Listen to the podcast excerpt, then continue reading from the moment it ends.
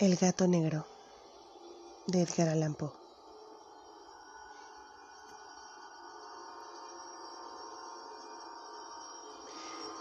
Ni espero ni quiero que se dé crédito a la historia más extraordinaria y sin embargo la más familiar que voy a referir. Tratándose de un caso en el que mis sentidos se niegan a aceptar su propio testimonio, yo habría de estar realmente loco si así lo creyera. No obstante, no estoy loco y con toda seguridad no sueño. Pero mañana puedo morir y quisiera aliviar hoy mi espíritu.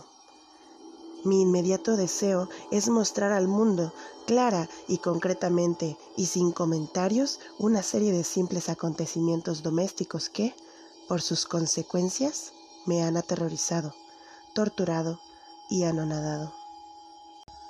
A pesar de todo, no trataré de esclarecerlos. A mí casi no me ha producido otro sentimiento que el de horror pero a muchas personas les parecerá menos terribles que insólitos. Tal vez más tarde haya una inteligencia que reduzca mi fantasma al estado de lugar común. Alguna inteligencia más serena, más lógica y mucho menos excitable que la mía. Encontrará tan solo en las circunstancias que relato con terror una serie normal de causas y de efectos naturalísimos. La docilidad y humanidad en mi carácter sorprendieron desde mi infancia. Tan notable era la ternura de mi corazón que había hecho de mí el juguete de mis amigos. Sentía una auténtica pasión por los animales y mis padres me permitieron poseer una gran variedad de favoritos. Casi todo el tiempo lo pasaba con ellos y nunca me consideraba tan feliz como cuando les daba de comer o los acariciaba. Con los años aumentó esta particularidad de mi carácter y cuando fui hombre hice de ella una de mis principales fuentes de goce. Aquellos que han profesado afecto a un perro fiel y sagaz no requieren la explicación de la naturaleza o intensidad de los goces que eso puede producir en el amor desinteresado de un animal, en el sacrificio de sí mismo, hay algo que llega directamente al corazón del que con frecuencia ha tenido ocasión de comprobar la amistad mezquina y la fragilidad, la fidelidad del hombre natural. Me casé joven. Tuve la suerte de descubrir en mi mujer una disposición semejante a la mía habiéndose dado cuenta de mi gusto por estos favoritos domésticos, no perdió ocasión alguna de proporcionármelos de la especie más agradable. Tuvimos pájaros, un pez de color oro, un magnífico perro, conejos, un mono pequeño y un gato. Era este último animal muy fuerte y bello, completamente negro y de una sagacidad maravillosa. Mi mujer, que era en el fondo algo supersticiosa, hablando de su inteligencia, aludía frecuentemente a la antigua creencia popular que consideraba a todos los gatos negros como brujas disimuladas. No quiere esto decir que hablara siempre en serio sobre este particular, y lo consigno sencillamente porque lo recuerdo. Plutón, se llamaba así el gato, era mi predilecto amigo. Solo yo le daba de comer, y donde quiera que fuese me seguía por la casa. Incluso me costaba trabajo impedirle que me fuera siguiendo por las calles. Nuestra amistad subsistió hacía algunos años, durante los cuales mi carácter y mi temperamento, me sonroja confesarlo, por causa del demonio de la intemperancia, sufrió una alteración radicalmente funesta. De día en día me hice más taciturno, más irritable, más indiferente a los sentimientos ajenos. Empleé con mi mujer un lenguaje brutal y con el tiempo la afligí, incluso con violencias personales. Naturalmente, mi pobre favorito debió de notar el cambio de mi carácter. Sin embargo, por lo que se refiere a Plutón, aún despertaba en mí la consideración suficiente para no pegarle. En cambio, no sentía ningún escrúpulo de maltratar a los conejos, al mono e incluso al perro, cuando por casualidad o afecto se cruzaban en mi camino. Pero iba secuestrándome mi mal, porque ¿qué mal admite una comparación con el alcohol? Andando el tiempo, el mismo Plutón que envejecía y naturalmente se hacía un poco huraño, comenzó a conocer los efectos de mi perverso carácter. Una noche, en ocasión de regresar a casa completamente ebrio, de vuelta de uno de mis frecuentes escondirijos del barrio, me pareció que el gato evitaba mi presencia. Lo cogí, pero él, horrorizado por mi violenta actitud, me hizo en la mano con los dientes una leve herida. De mí se apoderó de repente un furor demoníaco. En aquel instante dejé de conocerme. Pareció como si de pronto mi alma original hubiese abandonado mi cuerpo, y una ruindad superdemoníaca, saturada de ginebra, se filtró en cada una de mis fibras, en cada una de las fibras de mi ser. Del bolsillo de mi chaleco saqué un cortaplumas, lo abrí, cogí al pobre animal por la garganta y deliberadamente le vacié un ojo.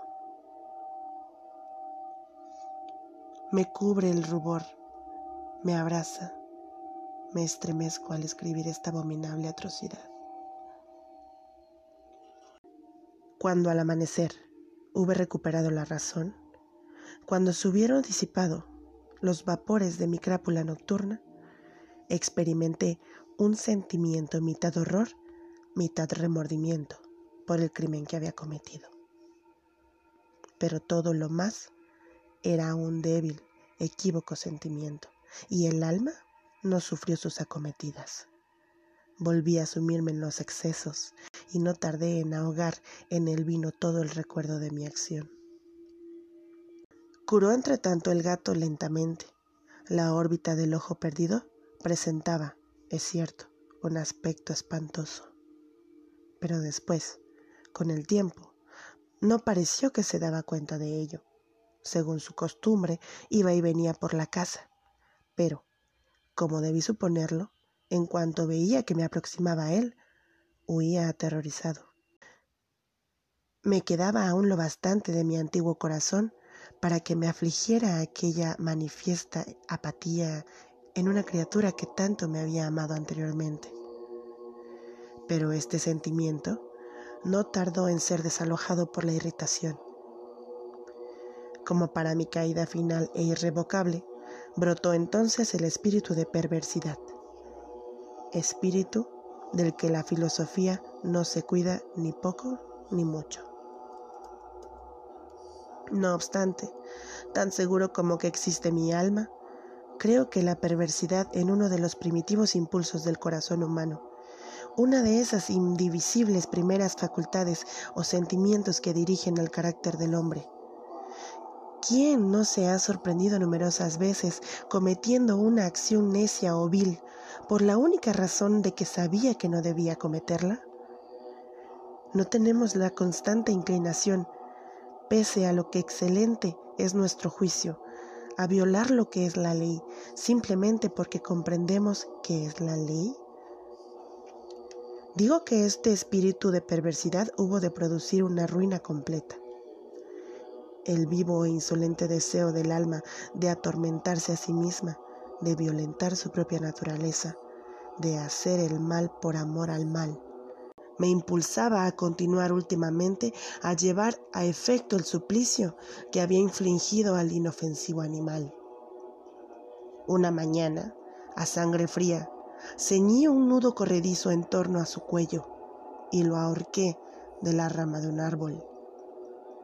Lo ahorqué con mis ojos llenos de lágrimas, con el corazón desbordante del más amargo remordimiento. Lo ahorqué porque sabía que él me había amado y porque reconocía que no me había dado motivo alguno para encolerizarme con él. Lo ahorqué porque sabía que al hacerlo cometía un pecado, un pecado mortal, que comprometía a mi alma inmortal hasta el punto de colocarla, si esto fuera posible, lejos incluso de la misericordia infinita del muy terrible y misericordioso Dios. En la noche siguiente, al día en el que fue cometida una acción tan cruel, me despertó del sueño el grito de fuego. Ardían las cortinas de mi lecho. La casa era una gran hoguera. No sin grandes dificultades, mi mujer, un criado y yo logramos escapar del incendio. La destrucción fue total. Quedé arruinado y me entregué desde entonces a la desesperación. No intento establecer relación alguna entre causa y efecto con respecto a la atrocidad del desastre. Estoy por encima de tal debilidad, pero me limito a dar cuenta de una cadena de hechos y no quiero omitir el menor eslabón. Visité las ruinas al día siguiente del incendio. Excepto una, todas las paredes se habían derrumbado. Esta sola excepción la constituía un delgado tabique interior situado casi en la mitad de la casa, contra el que se apoyaba la cabecera de mi lecho. Ahí, la fábrica había resistido en gran parte a la acción del fuego, hecho que atribuí a haber sido renovada recientemente. En torno a aquella pared se congregaba la multitud y numerosas personas examinaban una parte del muro con atención viva y minuciosa excitaron mi curiosidad las palabras extraño, singular y otras expresiones parecidas. Me acerqué y vi, a modo de un bajo relieve, esculpido sobre la blanca superficie, la figura de un gigantesco gato.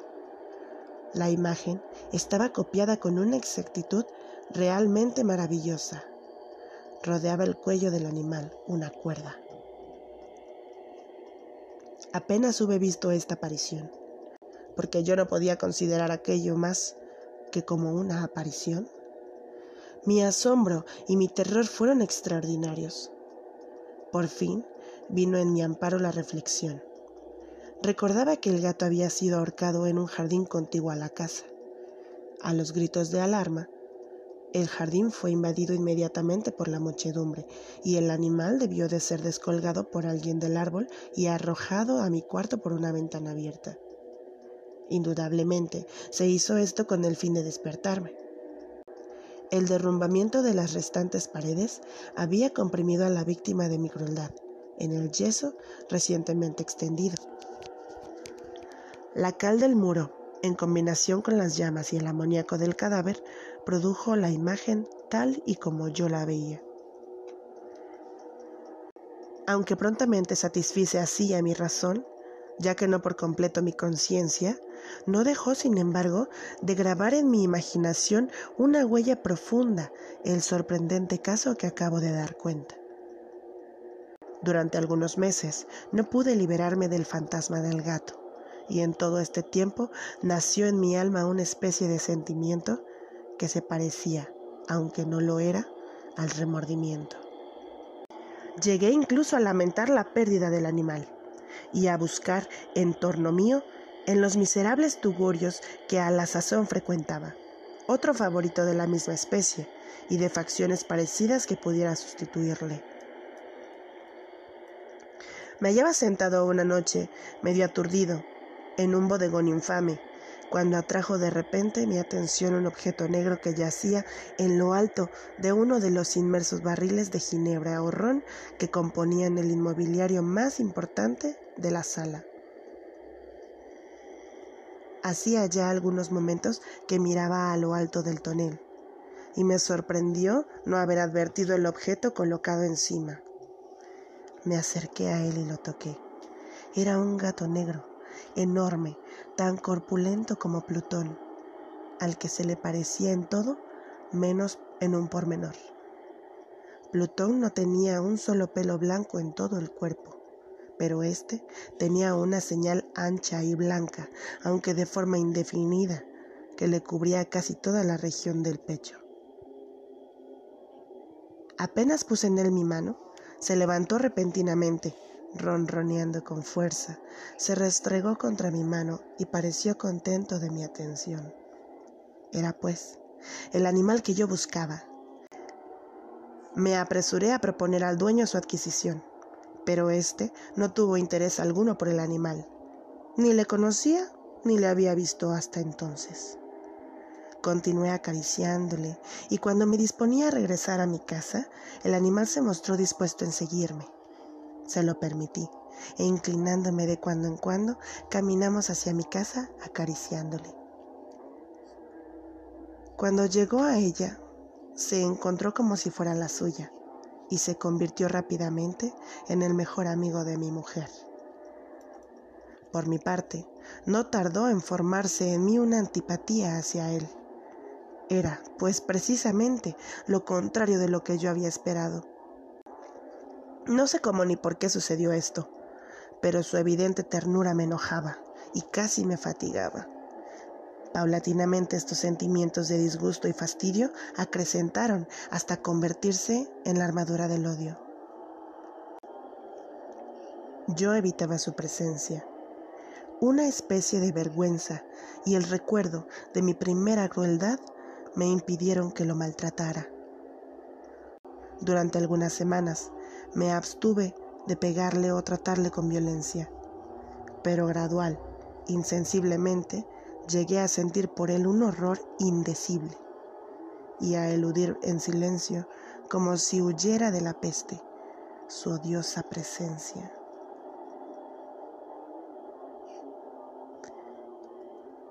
Sin duda lo que aumentó mi odio por el animal fue el descubrimiento que hice a la mañana siguiente de haberlo llevado a la casa.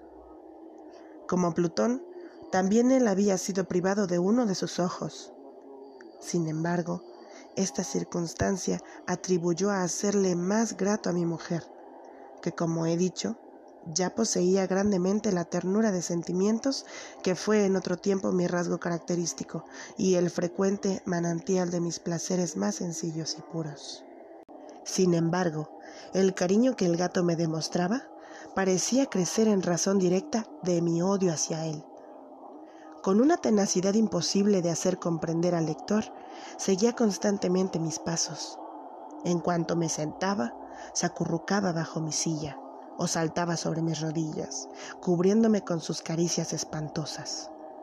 Si me levantaba para andar, se metía entre mis piernas y casi me derribaba, o bien, clavando sus largas y agudas garras en mi ropa, trepaba por ellas hasta mi pecho. En esos instantes, aun cuando hubiera querido matarle de un golpe, me lo impedía en parte el recuerdo de mi primer crimen. Pero, sobre todo, me apresuro a confesarlo, el verdadero terror del animal. Este terror no era positivamente al de un mal físico, y no obstante, me sería muy difícil definirlo de otro modo. Casi me avergüenza confesarlo. Aún en esta celda de malhechor, casi me avergüenza confesar que el horror y el pánico que me inspiraba el animal se había acrecentado a causa de una de las fantasías más perfectas que es posible imaginar. Mi mujer no pocas veces había llamado mi atención con respecto al carácter de la mancha blanca de que he hablado, y que constituía la única diferencia perceptible entre el animal extraño y aquel que había matado yo.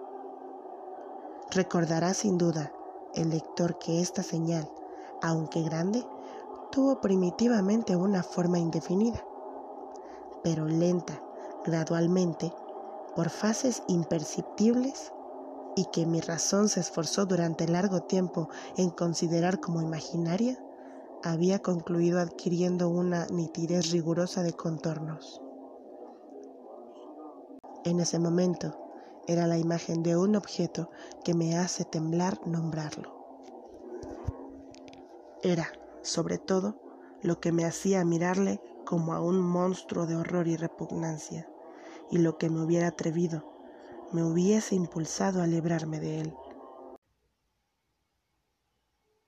Era ahora, digo, la imagen de una cosa abominable y siniestra, la imagen de la horca, oh, lúgubre y terrible máquina, máquina de espanto y crimen, de muerte y agonía.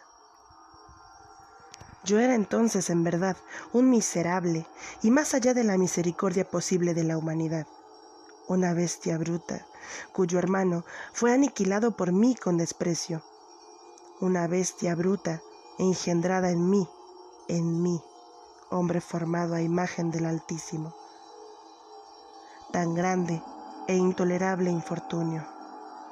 Ay, ni de día ni de noche conocía yo la paz del descanso, ni un solo instante. Durante el día me dejaba el animal y de noche, a cada momento, cuando salía de mis sueños lleno de indefendible angustia, era tan solo para sentir el aliento tibio de la cosa sobre mi rostro y su enorme peso, encarnación de una pesadilla que yo no podía separar de mí y que parecía eternamente posada en mi corazón. Bajo tales tormentos sucumbió lo poco que había bueno de mí. Infames pensamientos se convirtieron en mis íntimos, los más sombríos, los más infames de todos los pensamientos. La tristeza de mi humor de costumbre se acrecentó hasta hacerme aborrecer a todas las cosas y a la humanidad entera. Mi mujer, sin embargo, no se quejaba nunca. Ay, era mi paño de lágrimas de siempre, la más paciente víctima de las repentinas, frecuentes, e indomables expansiones de mi furia a la que ciegamente me abandoné desde entonces. Para hacer un quehacer doméstico, me acompañó un día al sótano de un viejo edificio, en el que nos obligara a vivir nuestra pobreza. Por los agudos peldaños de la escalera me seguía el gato, y habiéndome hecho tropezar de cabeza, me exasperó hasta la locura apoderándome de un hacha y olvidando en mi furor el espanto pueril que había detenido hasta entonces mi mano, dirigí un golpe al animal, que hubiera sido mortal si lo hubiera alcanzado como quería. Pero la mano de mi mujer detuvo el golpe. Una rabia más que demoníaca me produjo esta intervención. Liberé mi brazo del obstáculo que lo detenía y le hundí a ella el hacha en el cráneo. Mi mujer cayó muerta instantáneamente, sin exhalar siquiera un gemido. Realizado el horrible asesinato, inmediata y resueltamente procuré esconder el cuerpo. Me di cuenta de que no podía hacerlo desaparecer de la casa, ni de día ni de noche, sin correr el riesgo de que se enteraran los vecinos. Asaltaron mi mente varios proyectos. Pensé por un instante en fragmentar el cadáver y arrojar al suelo los pedazos. Resolví después cavar una fosa en el piso de la cueva. Luego pensé arrojarlo al pozo del jardín. Cambié la idea y decidí embalarlo en un cajón como una mercancía, en la forma de costumbre y encargar a un mandadero que se lo llevase de la casa. Pero, por último, me detuve ante un proyecto que consideré el más factible me decidí a emparedarlo en el sótano, como se dice que hacían en la Edad Media los monjes a sus víctimas. La cueva parecía estar construida a propósito para semejante proyecto. Los muros no estaban levantados con el cuidado de costumbre, y no hacía mucho tiempo habían sido cubiertos en toda su extensión por una capa de yeso que no dejó endurecer la humedad. Por otra parte, había un saliente en uno de los muros, producido por una chimenea artificial o especie de hogar que quedó luego tapado y dispuesto de la misma forma que el resto del sótano. No dudé que sería más fácil quitar los ladrillos de aquel sitio, colocar el cadáver y emparedarlo del mismo modo, de forma que ninguna mirada pudiese descubrir nada sospechoso. No me engañó mi cálculo ayudado por una palanca, separé sin dificultad los ladrillos, y habiendo luego aplicado cuidadosamente el cuerpo contra la pared interior, lo sostuve en esta postura hasta poder restablecer sin gran esfuerzo toda la fábrica a su estado primitivo. Con todas las precauciones imaginables, me procuré una argamasa de cal y arena. Preparé una capa que no podía distinguirse de la primitiva y cubrí escrupulosamente con ella el nuevo tabique. Cuando terminé, vi que todo había resultado perfecto. La pared no presentaba la más leve señal de arreglo. Con el mayor cuidado barrí el suelo y recogí los escombros. Miré triunfalmente el torno mío y me dije, por lo menos aquí, mi trabajo no ha sido infructuoso. Mi primera idea entonces fue buscar al animal que había sido el causante de tan tremenda desgracia, porque al final había resuelto matarlo. Si en aquel momento hubiera podido encontrarle, nada hubiese evitado su destino. Pero parecía que el artificioso animal, ante la violencia de mi cólera, habíase alarmado y procuraba no presentarse ante mí desafiando mi mal humor. Imposible describir o imaginar la intensa, la apacible sensación de alivio que trajo a mi corazón la ausencia de tan detestable criatura. En toda la noche no se presentó, y esta fue la primera que gocé desde su entrada en la casa, durmiendo tranquila y profundamente. Sí, dormí con el peso de aquel asesinato en mi alma. Transcurrieron el segundo y el tercer día. Mi verdugo no vino, sin embargo. Como un hombre libre, respiré cada vez más. En su terror, el monstruo había abandonado para siempre aquellos lugares. Ya no volvería a verla nunca. Mi dicha era infinita. Me inquietaba muy poco la criminalidad de mi tenebrosa acción. Se incoó una especie de sumario que apuró poco las averiguaciones. También se dispuso un reconocimiento, pero, naturalmente, nada podía descubrirse. Yo daba por asegurada mi felicidad futura.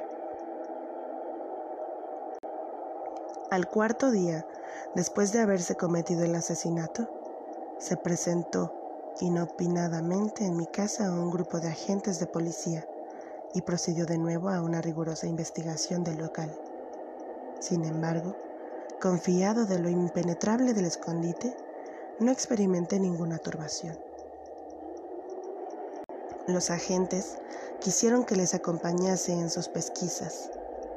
Fue explorado hasta el último rincón. Por tercera o cuarta vez bajaron por último a la cueva. No me alteré en lo más mínimo. Como el de un hombre que reposa en la inocencia, mi corazón latía pacíficamente. Recorrí el sótano de punta a punta, crucé los brazos sobre el pecho y me paseé indiferente de un lado a otro. Plenamente satisfecha, la policía se disponía a abandonar la casa. Era demasiado intenso el júbilo de mi corazón para que pudiera reprimirlo. Sentía la viva necesidad de decir una palabra, una palabra tan solo, a modo de triunfo y de hacer doblemente evidente su convicción con respecto a mi inocencia. Señores, dije por último cuando los agentes subían la escalera. Es para mí una gran satisfacción haber desvanecido sus sospechas. Deseo a todos ustedes una buena salud y un poco más de cortesía.